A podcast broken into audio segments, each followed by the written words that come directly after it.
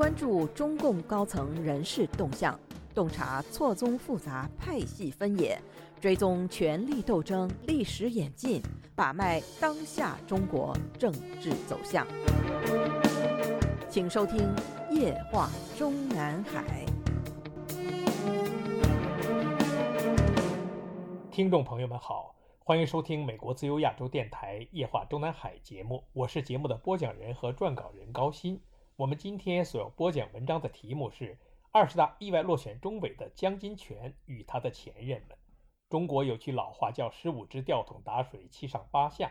二零零二年，江泽民在自己退位的同时，也把中央领导人换届的年龄标准“七上八下”严格执行开来。与此同时，对正省部级领导人进中委的年龄标准则规定了“三上四不上”和“三上四下”。意思是在召开党代会的当年，年满六十三岁或以下者有资格上，六十四岁则没有资格了。而对在任中央委员来说，只要不是在任或被内定晋升部国级者，都是六十三岁还可以连任中委，六十四岁即要退出中委。这个所谓的“三上四下”，有人说还是邓小平在世时就提出来的。从1992年筹备十四大开始，在制定中央委员候选人名单时，新当选中央委员就被要求原则上遵循“三上四不上”的年龄限制。我们在本专栏过去的节目中已经介绍了，在中共二十大的高层人事安排上，习近平虽然为他自己和为他自己同龄的王毅以及比他自己还年长两岁的张又侠开了破八的先例。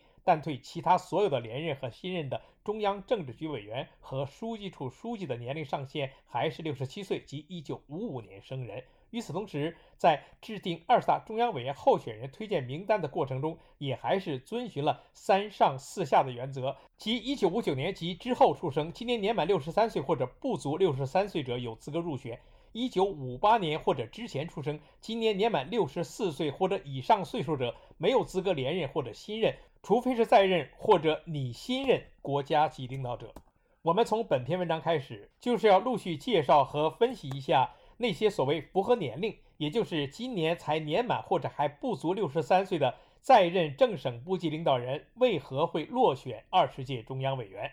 首先，一个是被外界相信为习近平智囊的现任中央政策研究室主任，一九五九年出生，今年才年满六十三岁的江金泉。石评人岳山上月底发表了《蔡奇受宠若惊，王沪宁老巢凋零》一文，文中把没有出现在二十届中委名单上的江金泉称之为习近平首席智囊，认为江金泉的政治地位和前几任主任，特别是王沪宁形成极大落差。而中央政策研究室是王沪宁的政治老巢，在二十大前有逐步被拆解的迹象，这和习近平亲信蔡奇取代王沪宁似有所对应。所以岳山说，据此相信，二十大后新版本的中共内斗已经开始。去年十一月十二日，中共各大官媒都以显著的标题报道了江金泉在中共中央新闻发布会上对十九届六中全会精神的介绍，肉麻吹捧。党确立习近平同志党中央的核心、全党的核心地位，确立习近平新时代中国特色社会主义思想的指导地位，对新时代党和国家事业发展，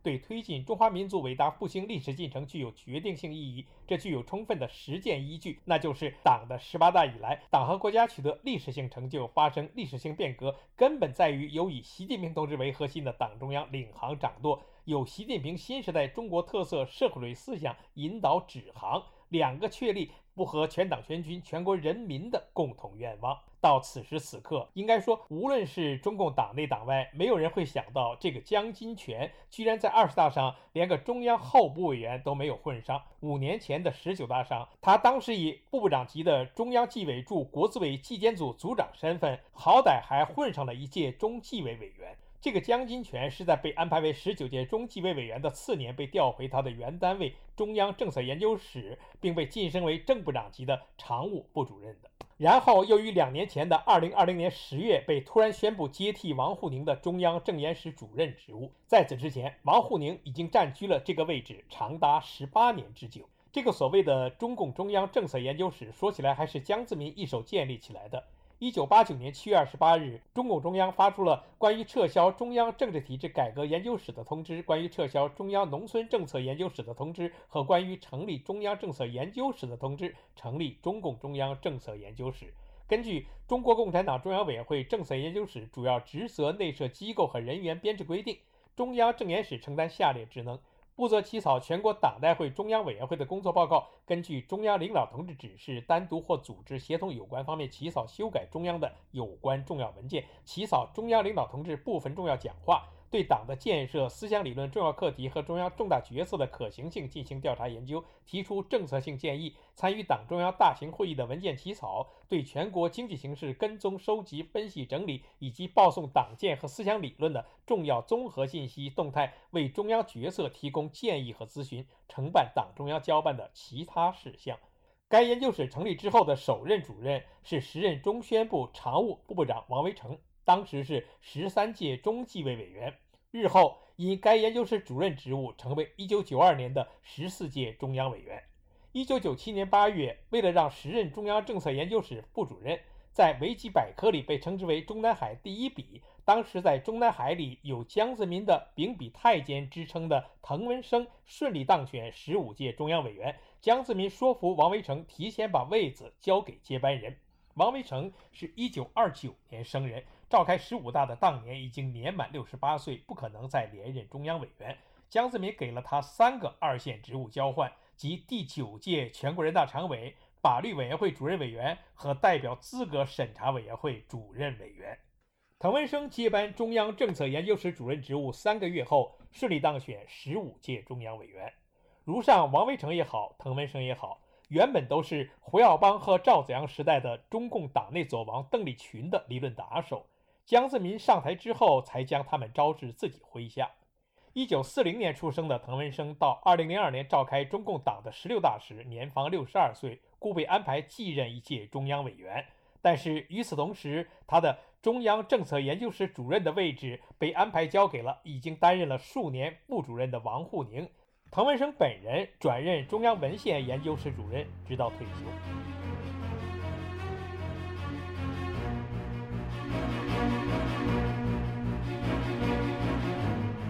您现在收听的是自由亚洲电台夜话中南海栏目，高鑫主持播讲。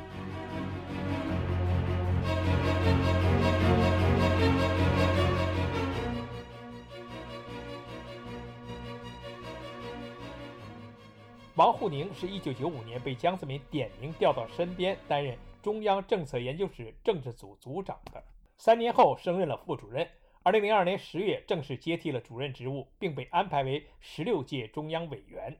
二零零七年十一月召开的中共十七届一中全会上，王沪宁晋升部国级。此后，以中央书记处书记身份兼任中央政策研究室主任。二零一二年的中共十八大上，王沪宁又被安排为中央政治局委员，继续兼任中央政策研究室主任。二零一七年的中共十九大上，王沪宁晋升中央政治局常委，除了兼任中央全面深化改革领导小组办公室主任和中央文明委主任之外，仍然继续兼任着中共中央政策研究室主任，直到二零二零年十月才放手。说起来，中共当局的部国级领导人在位同时兼任一个中央或者国务院部委一把手的情况非常多，但是。正国级领导人同时兼任一个中央或者国务院部委一把手的情况则少之又少，可以与之相提并论的只有一个中央党校。截止五年之前的十九大之后，由中央政治局委员、中组部部长陈希被宣布为中央党校校长。此前几届中央党校校长都是由相当于副总书记的那个主管党务的专职政治局常委兼任。所以，中央党校的常务副校长从来都是当然的正省部级。而自王沪宁以中央领导人身份兼任中央政策研究室主任的2007年11月开始，该室的副主任一直没有常务一说，全都是副部级。两年零八个月之后，已经在王沪宁手下担任了长达九年时间副主任的何毅廷，于2009年6月才被中组部宣布为常务副主任正省部级。这个何毅廷出生于1952年，知青出身。一九七九年考入北京师范大学历史系，连续读完本科和硕士研究生之后才参加工作，被分配到中央办公厅调研室工作。一九八九年春夏之交，这位何毅廷刻意与当时的中央政改办主任、前不久刚刚去世的包同等人，特别是与包同先生手下的政改室综合研究局部局长，也是从北师大去的师兄高山保持距离。因此而顺利通过了六四镇压之后的政治审查，并在包同先生的政改办被江泽民宣布撤销之后，被安排调入新成立的中央政策研究室，一步步从副处长、副局长、局长升至副主任期间，其业务主要是党建那一块儿。习近平2007年在十七大上进入中央政治局常委会之后，何以婷曾经频繁陪同习近平前往各地视察调研，从此成为习近平所器重的笔杆子之一。2012年十月，习近平接班的中共党的十八大上，何以婷被安排为中央委员。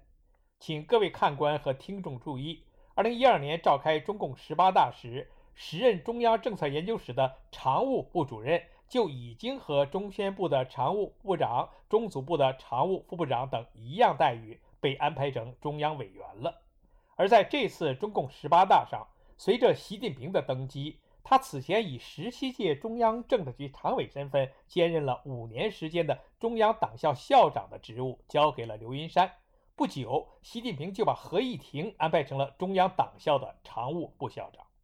二零一七年召开中共十九大时。当年年满六十五岁的何以婷没有资格继任中央委员，次年三月被安排了一届全国人民代表大会社会建设委员会的主任委员职务，但是他的中央党校国家行政学院分管日常工作的副校长和副院长职务一直坚持到二零二零年十二月才被安排交给了李书磊。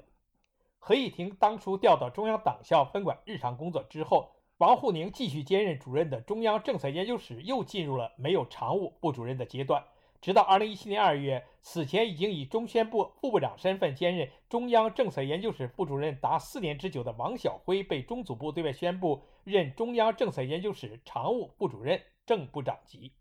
二零一七年十月，王晓辉也和五年前召开十八大时的何以婷一样。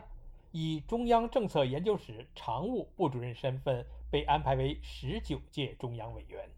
二零一八年一月，这位王晓辉又被宣布为出任中宣部的常务部长和中央文明办主任。一个月之后，中央政策研究室常务部主任成了江金泉。二零二零年十月，江金泉被宣布由常务部主任升任中央政策研究室主任时，因为被接替的是中央政治局常委王沪宁，怎么可能不引起媒体的强烈关注？当时的中国内地财新网曾以“江金泉任中央政策研究室主任”为题报道说，时隔十八年，中央政策研究室易帅江金泉此前任中央政策研究室分管日常工作的副主任，是十九届中纪委委员。我们自由亚洲电台和网站也适时刊登和播出了江金泉出任中央政策研究室主任，二十大能否取代王沪宁充满变数一文。文中介绍说。中央政策研究室主任一职不再是政治局常委王沪宁兼任，而由江金泉接任。外界关注江金泉是否会在两年后的二十大上接替王沪宁政治局常委职务，但是按照中共的晋升惯例，机会并不大。文中引用北京独立媒体人高宇女士的话说：“中央政策研究室主任一职如果被纳入最高决策层，当然十分重要；如果真是纳入习体制，当然是一个重要的步骤。”王沪宁就是在江时代当上了中央政策研究室主任，他王沪宁的接班人肯定是受习重视的，否则上不来。笔者当时也在本专栏发表了“陈伯达之后有张春桥，王沪宁之后会有谁”等几篇文章，认为何以婷在习近平和王沪宁等人眼中的重要性，怎么说也不会亚于如今突然显露头角的江金泉。但如此老资格的何以婷。到底也没有凭其高级幕僚之一的身份，而在中共政坛上突破正部长级待遇的天花板，所以江金泉的政坛前途也只会止步于此。但当时的笔者也没有能够想象到，这个江金泉居然在二十大上落选了中央委员。个中原委，留待我们本专栏下篇文章继续向听众和读者们分析介绍。听众朋友们好。我们今天的夜话中南海节目就播讲到这里，我是节目的播讲人和撰稿人高鑫，谢谢各位收听，我们下次节目再会。